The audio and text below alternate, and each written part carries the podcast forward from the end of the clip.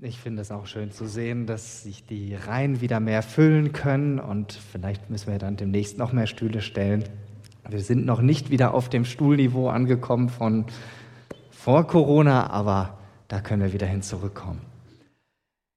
Anfang Mai bin ich an den ersten beiden Sonntagen mit euch auf eine kleine Reise gegangen. Wir haben geschaut, wie haben sich die Werte der Menschen entwickelt durch die letzten gut 2000 Jahre hinweg. Das war eine ganz schön sportliche Reise und dabei haben wir so einen kleinen Überblick bekommen darüber und wir haben festgestellt, ähm, der Mensch, der sich ganz alleine auf sich verlässt, der nichts mit Gott am Hut hat, der muss letztendlich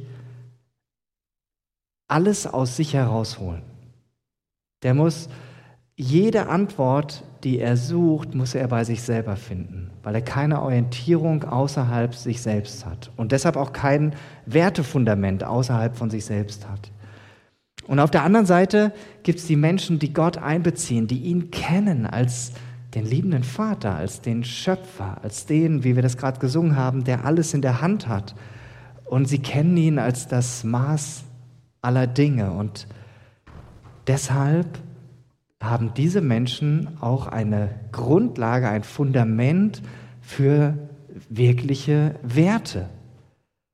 Und zwar nicht Werte, die sie aus sich herausholen, sondern die sie von Gott her bekommen, weil er sich uns Menschen gezeigt hat auf eine Weise, die wir verstehen können. Oder um es in, mit einem biblischen Ausdruck zu benennen, weil er sich uns Menschen offenbart hat. Und deshalb hat der Mensch, der Gott vertraut, auch absolute Werte für sein Denken, für sein Handeln und auch, wie er die Welt und die Gesellschaft um sich herum bewerten kann. Ich habe dann des Weiteren festgestellt, dass wir heute zunehmend in einer Zeit leben, wo viele Menschen sich letztlich nur noch auf zwei Werte zurückbeziehen. Zwei Werte, persönlichen Frieden und Wohlstand. Und zwar ist das seitdem diese Grundlage, auf der ja auch unsere Gesellschaft aufgebaut ist. Ich habe das in der zweiten Predigt näher ausgeführt, wie ähm, einige Länder, wie zum Beispiel die USA, in England war das, aber auch in Deutschland, ähm, ganz stark durch die Reformation, dadurch, dass die Bibel wieder als Autorität wahrgenommen wurde, dass dadurch in der Gesellschaft ein System möglich wurde, dass man miteinander Gesellschaft gestaltete, ohne dass alles im Chaos unterging, weil man eben diese absoluten Werte aus der Bibel hatte. Daraus sind auch letztendlich die Menschenrechte gekommen. Darauf basiert auch unser Grundgesetz. Und viele finden die Dinge, die da drin stehen, bis heute gut. Bloß sie streichen die Grundlage. Sie streichen Gott daraus. Und das ist das Ergebnis, dass die meisten Menschen, die mit Gott wenig am Mut haben, eigentlich sagen, hm, das, was mir am wichtigsten ist, ist mein persönlicher Friede und Wohlstand. Und wenn wir uns das, äh, das weiterdenken, dann merken wir, dass unsere Gesellschaft auf Dauer so nicht vernünftig existieren kann, weil jeder letztlich nur bei sich bleibt. Wir bringen nicht den anderen vorwärts, sondern wir bleiben nur bei uns selbst. Und nach dieser Analyse möchte ich jetzt mit euch einen Schritt weitergehen. Und ich werde in den nächsten Predigten zu, in dieser Reihe ähm, mit euch einige Tugenden anschauen. Und vielleicht fragst du dich jetzt, warum spricht er jetzt auf einmal von Tugenden, wo er doch vorher von Werten gesprochen hat? Ich komme nicht mehr so ganz mit. Ich will dir das gerne erklären. Tugenden, ich habe euch mal welche mitgebracht, äh, die zeige ich gleich nochmal. Äh, Tugenden sind Seelen- oder Charakterqualitäten, die bei jedem von uns von Geburt an vorhanden sind. Aber die müssen entwickelt werden, die müssen gefördert werden, herausgelockt werden, gestärkt werden.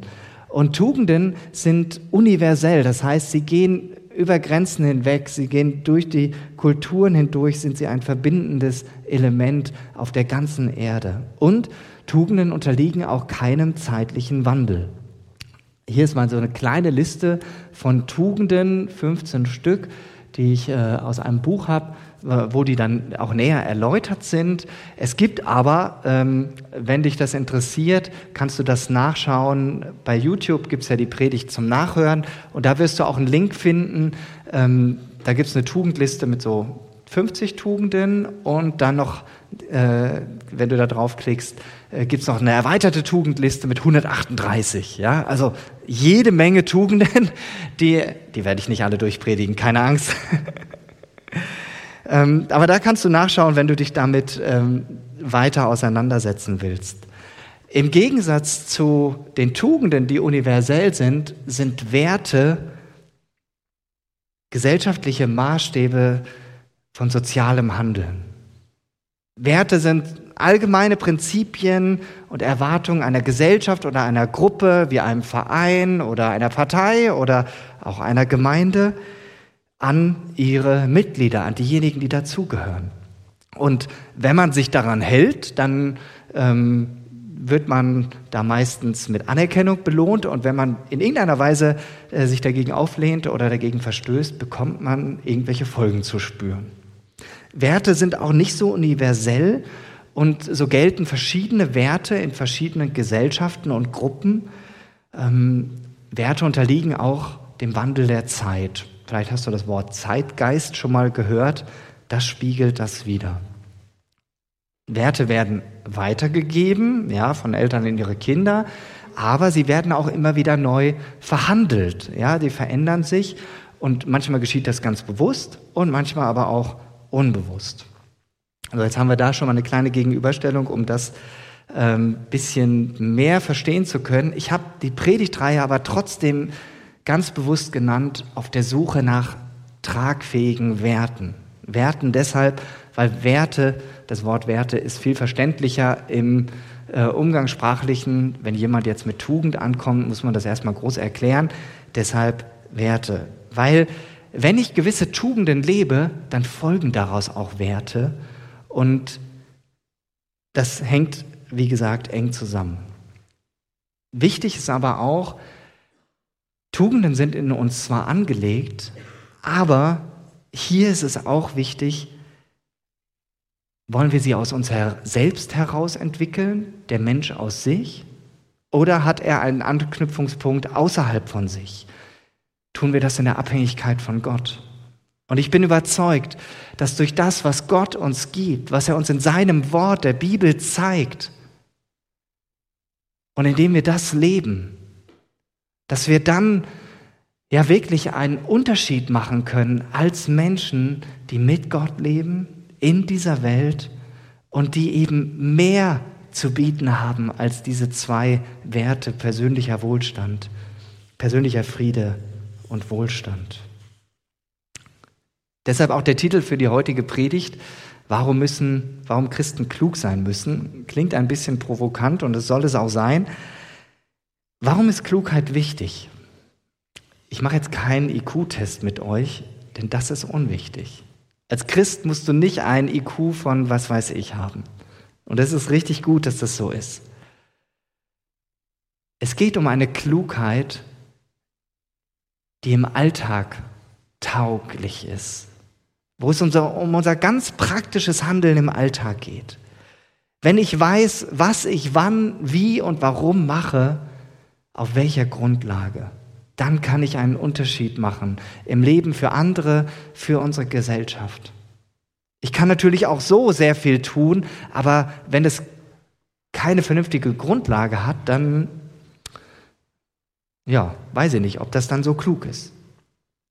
Klugheit ist eine der vier Haupt- oder Kardinaltugenden des Mittelalters und des Altertums. Auch die griechischen Philosophen kannten sie, allem voran Aristoteles, der kam auch schon mal in den letzten Predigten vor. Äh, ein Kollege hier von dem, der die Geschichte von der Geschichte, die Daniel vorhin vorgelesen hat. Und auch im Alten Testament ähm, kommt das vor, und zwar in dem erweiterten Teil des Alten Testaments. Vielleicht hast du da schon mal von gehört, den Apokryphen. Ähm, wer ist katholisch groß geworden? Wer hat katholischen Hintergrund? Genau, da ist das in der, da sind die Apokryphen ja in der Bibel mit drin.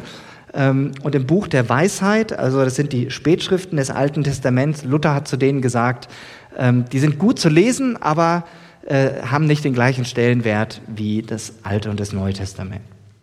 Und in Weisheit 8, Vers 7, da wird auch die Klugheit erwähnt. Ich lese euch das mal vor. Wenn jemand Gerechtigkeit liebt und ihre Mühen findet, findet er die Tugenden.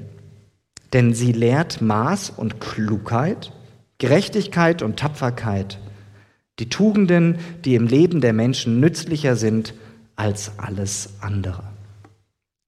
Klugheit ist deshalb so wichtig, weil sie so eine Art Scharnierfunktion hat. Wir kennen das ja von äh, einer Tür. Ja, die Tür hat ein Scharnier, wodurch sich etwas öffnet, denn sie gibt eine Richtung vor, wie ich letztlich handle. Klugheit bezieht sich als einzige Tugend auf den Verstand und alle anderen Tugenden beziehen sich auf unseren Charakter. Ganz kurz am Beispiel von den Tugenden Tapferkeit und Freigebigkeit deutlich gemacht, was das bedeutet. Bei Tapferkeit ist zu wenig Mut ist Feigheit. Zu viel Mut ist Übermut und die Tugend der Tapferkeit ist das richtige Maß. Und das will in der richtigen Situation oder in der jeweiligen Situation muss das gefunden werden. Und bei der Freigebigkeit ist es ganz ähnlich. Die gleiche Situation kann in der einen Situation großzügig sein, in der nächsten wiederum verschwenderisch und in einer anderen geizig. Und die Klugheit, die praktische Klugheit hilft mir, herauszufinden, was wann wie das Richtige ist. Die praktische Klugheit ist also eine intelligente Tugend, ohne die keine der anderen Charaktertugenden gelebt werden kann. Ohne die Klugheit wären die anderen Tugenden irgendwie ohne Sinn und Ziel. Man wüsste gar nicht, wo es hingeht. Der Gerechte würde zwar irgendwie die Gerechtigkeit lieben, aber er wüsste gar nicht, wie er sie erreichen soll. Andersherum wäre die Klugheit ohne die Tugenden ebenfalls sinnentleert. Wer zwar weiß, wie er das Gute tun kann, aber es nicht tut, der hat letztlich das Ziel verfehlt. Und das finden wir auch schon im Neuen Testament in Jakobus 4, Vers 17, wo steht, wer also weiß, wie er das Gute tun kann und tut es nicht, der macht sich schuldig. Und schon sind wir bei ganz zentralen Fragen, die sich, denke ich, viele Menschen stellen. Und vielleicht mit den ganzen Krisensituationen, die wir heute erleben, noch viel, viel mehr. Wie kann ich mit der Not, die ich um mich herum wahrnehme, in guter Weise umgehen? Wie kann ich angemessen mit dem, was mir anvertraut ist, an Fähigkeiten, an Besitz, an Zeit, an Geld? Kann ich damit angemessen umgehen und nicht nur bei mir bleiben? Wie kann ich als Bürger dieses Landes, als Teil der Gesellschaft, als Christ erkennbar wirklich meinen Teil beitragen und mich konstruktiv einbringen? Und ich könnte wahrscheinlich noch ganz viele weitere Fragen aufzählen und ihr könntet das ergänzen. Für diese ganzen Fragen brauchen wir praktische Klugheit. Und deshalb schauen wir in die Bibel und gucken uns an, was sie uns sagt. Ich lese gerade im Buch der Sprüche und direkt am Anfang geht es gleich richtig los. Ich lese uns die ersten sieben Verse. In diesem Buch stehen Sprichwörter von Salomo, dem Sohn Davids, dem König von Israel. Sie dienen der Weisheit und der Bildung und helfen dazu, scharfsinnige Reden zu verstehen. Durch sie kann man sich Bildung erwerben und ein gutes Leben nach Recht und Ordnung führen. Durch sie werden unerfahrene Menschen klug und junge Leute erlangen Wissen und Besonnenheit. Wer bereits in der Weisheit erfahren ist, soll weiter zuhören, um sein Wissen zu vermehren. Und wer seinen Verstand zu gebrauchen weiß, soll wie ein Steuermann sein Leben lenken. So lassen sich Sprichwörter und Gleichnisse deuten, Worte von Weisen verstehen und ihre Rätsel lösen. Die Ehrfurcht, mit der man dem Herrn begegnet, steht am Anfang von allem Wissen. Nur Dummköpfe schätzen Weisheit und Bildung gering. Für Menschen, die Jesus nachfolgen wollen, ist der Vers 7 hier entscheidend. Nochmal nach der Luther-Übersetzung, die Furcht des Herrn ist der Anfang der Erkenntnis. Über die Furcht des Herrn kann man ganz viel sprechen. Das können, kann eine eigene Predigtreihe sein. Ähm, ich will's nur, will nur kurz darauf eingehen, dass wir das richtig einordnen können. Wir können es auch Gottesfurcht nennen. Und ich denke, der Begriff ist oft missverstanden worden. Einen, auf der einen Seite wurde damit viel Angst gemacht und auf der anderen Seite wurde Gott total verharmlost. Er ist nur der liebe Gott, den ich in die Hosentasche stecken kann. Aber was ist die Furcht des Herrn? Es bedeutet, dass wir anerkennen, dass Gott der Herr der Geschichte ist.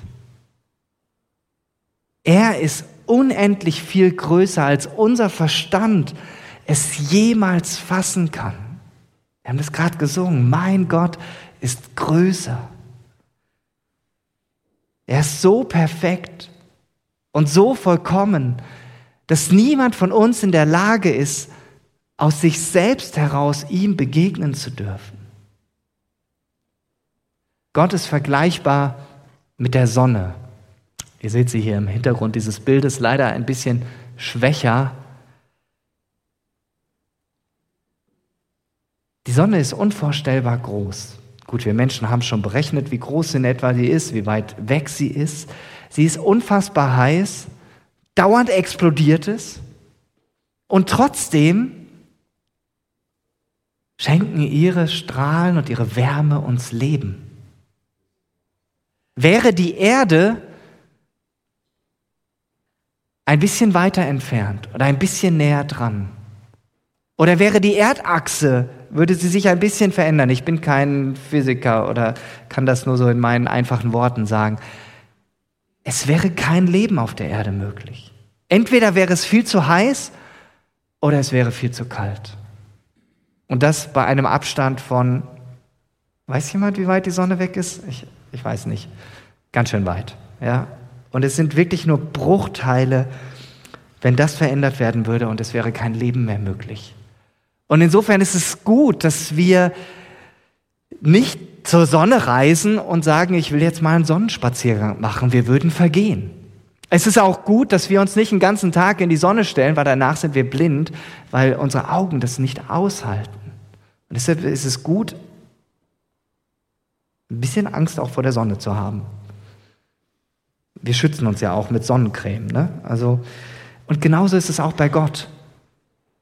Wir sehen ihn nicht einfach nur als den Kumpel an, sondern begegnen ihm in Ehrfurcht. Ich würde sogar sagen, mit einer gesunden Angst, weil er derjenige ist, der letztendlich über Leben und Tod entscheidet. Weil er so gewaltig ist, so absolut heilig so unaussprechlich schön und absolut gerecht, der uns aber in Jesus am Kreuz begegnet ist und deshalb wir wissen dürfen, wir sind sicher in seiner Hand. Und was machen wir, wenn wir diese Furcht des Herrn wirklich für uns in Anspruch nehmen und sagen, ja, in dieser Weise will ich unterwegs sein?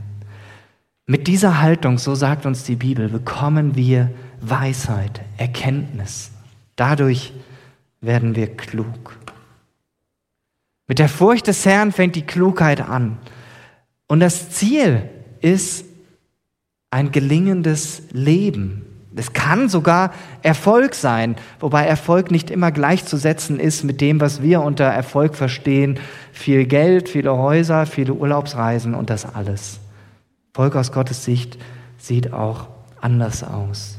In Sprüche 16, Vers 22, hier da steht, Klugheit ist ein Brunnen des Lebens dem, der sie hat. Und das hier soll, ähm, da ist dieser Vers so ein bisschen bildlich dargestellt, soll sozusagen ein Brunnen sein und die Ströme fließen darunter. Ja, ein überfließendes Leben. Was für ein schönes Bild, dass aus unserem Leben, aus deinem Leben, Leben herausfließt. Wir haben dieses Bild im Neuen Testament, wo Jesus sagt, dass durch den Heiligen Geist, wenn der in uns wohnt, werden Ströme lebendigen Wassers aus uns herausfließen. Sichtbar für andere, dass andere davon auch Leben bekommen. Das Neue Testament nennt, oder im Neuen Testament nennt Jesus denjenigen als klug, der seine Worte nicht nur hört, sondern auch tut. Jesus sprach offen darüber, dass mit ihm die Königsherrschaft Gottes begonnen hat.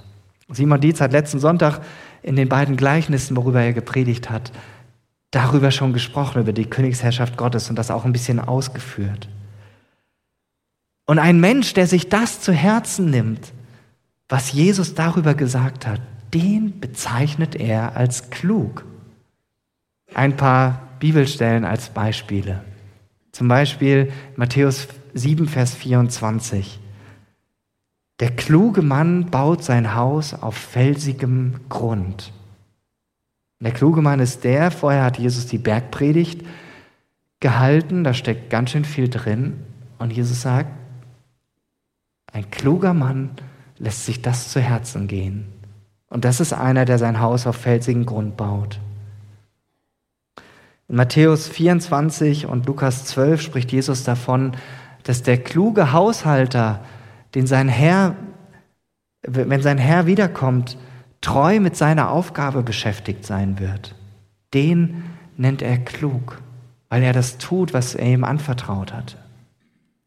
In Matthäus 25 lesen wir, gibt es dieses Gleichnis, was Jesus erzählt von den klugen und den törichten Jungfrauen. Die klugen Jungfrauen waren jederzeit bereit, die Wiederkunft ihres Herrn zu erwarten. In Lukas 16 wird sogar der ungerechte Verwalter, der die Schulden noch kürzt und sowas, als klug bezeichnet von Jesus. Und zuletzt werden die Jünger in Markus 10, Vers 16 von Jesus aufgefordert, in Bezug auf diese Welt, seid klug wie die Schlangen.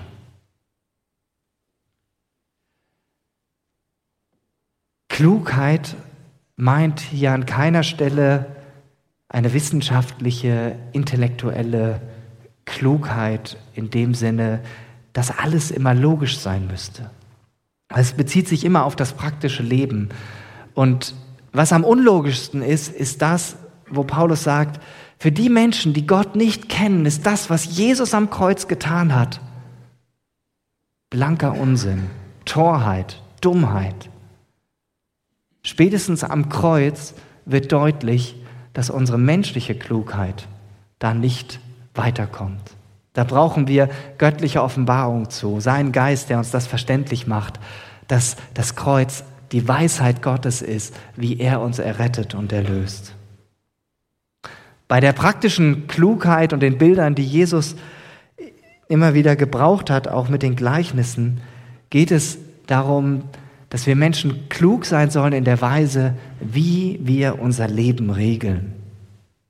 Und dabei gibt es viele Überschneidungen zwischen dem Neuen und dem Alten Testament. Und es gibt eine klare Warnung, die wir bei beiden finden. Und zwar geht es darum, um diese Aussage, seid nicht klug bei euch selbst, so sagt Paulus das in Römer 12. Seid nicht klug bei euch selbst. Und das klingt an an Sprüche 3, Vers 7, halte dich nicht selbst für klug. Oder in einer neueren Übersetzung der Verse aus Römer, baut nicht auf eure eigene Klugheit. Überleg mal, wie viele Menschen du kennst, die auf ihre eigene Klugheit bauen. Ich glaube, da gibt es ganz schön viele. Und ich glaube, ich gehöre da auch immer wieder dazu. Und vielleicht du auch. Wir brauchen immer wieder diesen Fokus darauf, dass alles von Gott kommt, dass er uns das geben will. Es ist ja nicht so, dass die Klugheit erst mit der Bibel erfunden wurde, sondern sie ist auch bei den Philosophen bekannt. Ich habe Aristoteles schon erwähnt, der sie auch als Tugend kennt, aber es gibt einen ganz, ganz wesentlichen Unterschied. Bei Aristoteles war es mehr so in die Richtung, ja, wer die Tugend findet, der wird immer vollkommener in seinem Denken, in seiner Klugheit, der kann sich selber vollkommener machen. Und die Bibel schiebt da einen Riegel vor, indem sie sagt, niemand kann sich selbst vervollkommnen. Auch unser Verstand ist durch die Sünde, durch die Trennung von Gott beeinträchtigt und braucht die Erneuerung. Und Paulus bringt das in Römer 12 so gut auf den Punkt, bevor er dann in diesen Kapiteln 12 bis 15 weitere ethische Themen und auch wie man in der Gemeinde miteinander umgeht, behandelt. Da sagt er, und gleicht euch nicht dieser Welt an, sondern lasst euch verwandeln durch die Erneuerung des Denkens, damit ihr prüfen und erkennen könnt, was der Wille Gottes ist. Das Gute, das Wohlgefällige und Vollkommene. Das gilt für jeden, der Jesus nachfolgen will.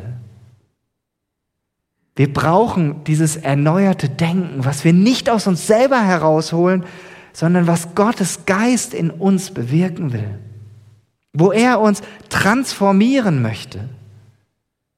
Er hilft uns, Gottes Wort wirklich als Autorität wahrzunehmen und zuzulassen, dass es uns korrigiert dass es uns Richtung gibt. Und wer lässt sich heute schon gerne korrigieren? Eigentlich wissen wir gerne alles besser. Das ist was, was uns schwerfällt.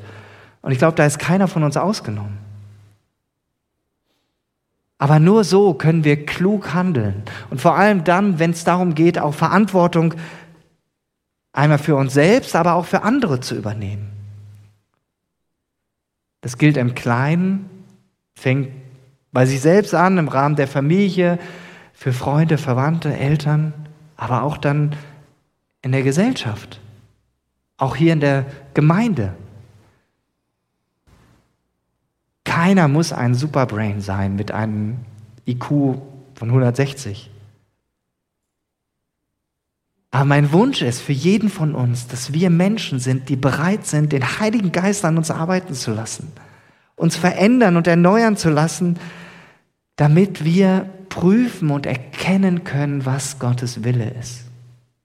Dieses Gute, das Wohlgefällige und Vollkommene. Dafür sind wir hier in der Gemeinde miteinander unterwegs, dass wir das gemeinsam einüben, eintrainieren, ausprobieren.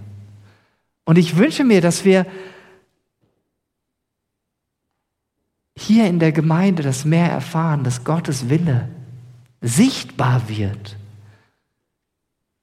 dass wir ihn umsetzen und dass das dann von anderen Menschen wahrgenommen wird. Und nicht nur hier in der Gemeinde, sondern dass wir selber Menschen sind, die mit der Haltung leben, dass der Heilige Geist uns formen und verändern darf dass er uns neue Handlungs- und Denkoptionen zeigt. Weil jeder von uns bringt sein Päckchen mit, was umgestaltet werden muss. Das sieht bei jedem von uns anders aus. Eine Auswirkung kann sein, dass du an deinem Arbeitsplatz als jemand erkennbar wirst, der klug mit seinen Begabungen und Fähigkeiten umgeht, nicht nur bezogen auf den Job, den du hast, sondern dass du auch den Blick hast für die Arbeitskollegen, dass du fragst, wie kann ich Gott heute mit meiner Arbeit ehren? Oder dein muffeliger Chef, wie kann ich meinem Chef heute dienen? Oder welcher meiner Arbeitskollegen braucht heute mein Ohr, dass ich zuhöre? Oder wo kann ich dazwischen gehen, wenn über andere hergezogen wird und die drei Siebe nicht berücksichtigt werden? Die praktische Klugheit, sie lernt durch Erfahrung. Und so sind auch diese ganzen vielen Sprüche entstanden. Vielleicht hast du auch schon mal das Buch der Sprüche gelesen und dir gedacht, es ist schon eine komische Aneinanderreihung, das ist jetzt auch nicht logisch aufgebaut. Und es erschließt sich dann mit der praktischen Klugheit, dass ich einerseits weiß, okay, ich weiß, was da drin steht und die praktische Klugheit hilft uns, für die richtige Situation das Richtige herauszufinden und anzupassen.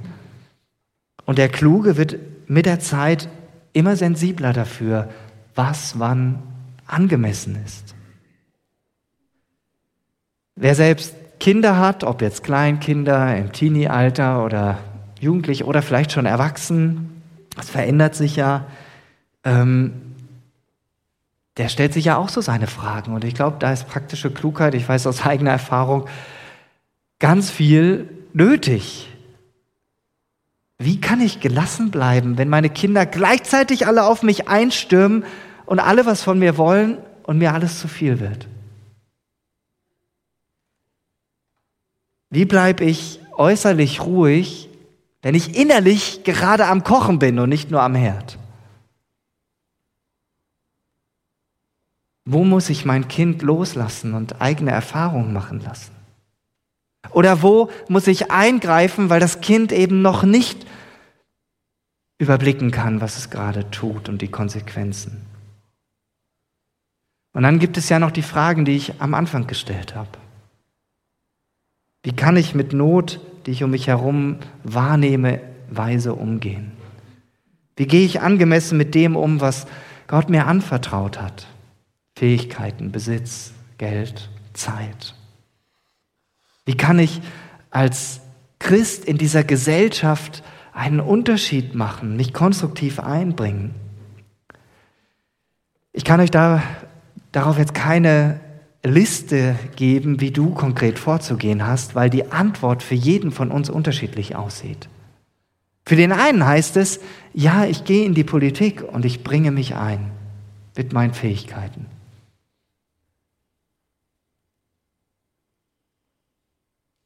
Aber bevor ich das überlege, muss erstmal klar sein, Gott muss der Dreh- und Angelpunkt meines Lebens sein.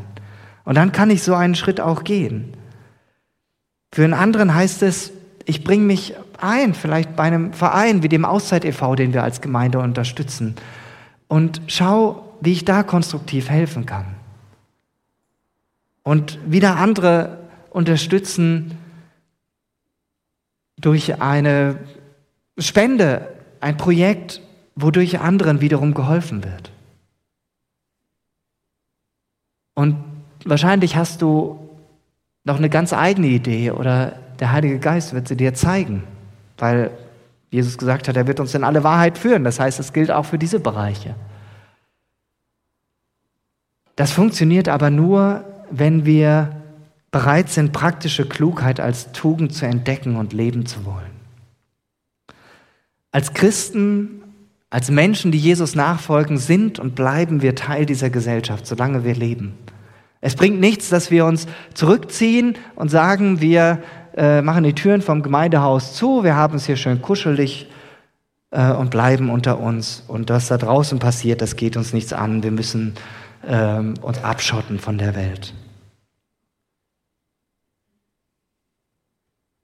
Aber keiner von uns ist davor geschützt, nicht einfach so im Privaten zu handeln. Dass wir sagen, ja, also eigentlich reicht mir das, was ich so zu Hause habe und möchte das gerne gemütlich haben und meine fünf Urlaube und ähm, soll mir einfach gut gehen und den Rest, da mache ich einfach Scheuklappen davor. Da sind wir als Christen auch nicht gefeit. Wir können es uns auch gemütlich machen mit diesen beiden Werten. Persönlicher Friede und Wohlstand. Und das ist meines Erachtens eine der größten Fallen, in die wir hineintappen können. Der Feind Gottes, der Teufel, der freut sich darüber, wenn wir für ihn ungefährlich bleiben.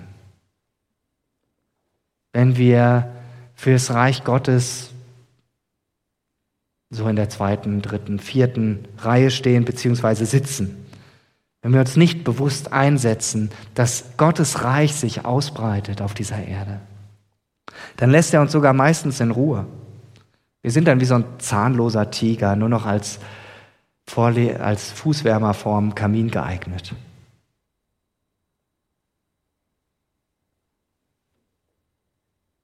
Aber was lesen wir in Gottes Wort? Mit 2. Petrus 1, 5 bis 8 lesen wir, und damit komme ich langsam zum Ende. So wendet allen Fleiß daran und erweist in eurem Glauben Tugend. Und in der Tugend Erkenntnis. Und in der Erkenntnis Mäßigkeit. Und in der Mäßigkeit Geduld. Und in der Geduld Frömmigkeit. Und in der Frömmigkeit Brüderlichkeit. Und in der Brüderlichkeit die Liebe. Wenn dies alles reichlich bei euch ist, wird's euch nicht faul und unfruchtbar sein lassen in der Erkenntnis unseres Herrn Jesus Christus. Und weil das nach der Lutherbibel ein bisschen sperrig klingt, ich habe die genommen, weil hier das Wort Tugend ähm, verwendet wird, nochmal dieser gleiche Text nach der Basisbibel. Bemüht euch deshalb nach Kräften, dass zu eurem Glauben das richtige Verhalten kommt. Also die Couch ist nichts. Zum richtigen Verhalten soll die Erkenntnis kommen, zur Erkenntnis die Selbstbeherrschung, zur Selbstbeherrschung die Standhaftigkeit, zur Standhaftigkeit die Ausübung des Glaubens, zur Ausübung des Glaubens die geschwisterliche Liebe und zur geschwisterlichen Liebe die Liebe überhaupt. Seht zu, dass es dies alles bei euch gibt und dass es immer mehr wird. Dann werdet ihr auch nicht untätig und erfolglos sein in der Erkenntnis unseres Herrn Jesus Christus. Das heißt doch nichts anderes, dass auf der Couch liegen für Jesus Nachfolger überhaupt keine Option ist. Wir sind berufen, Jesus immer mehr zu erkennen, lebenslang lernen, lebenslang probieren, trainieren und tun, nicht aus uns, sondern aus ihm heraus. Solange wir leben, solange wir du und ich, jeden Tag neu sind wir neu herausgefordert, als Jesus-Nachfolger erkennbar zu sein. Und dabei will uns die praktische Klugheit helfen, überall, wo wir sind. Amen. Ich bete noch.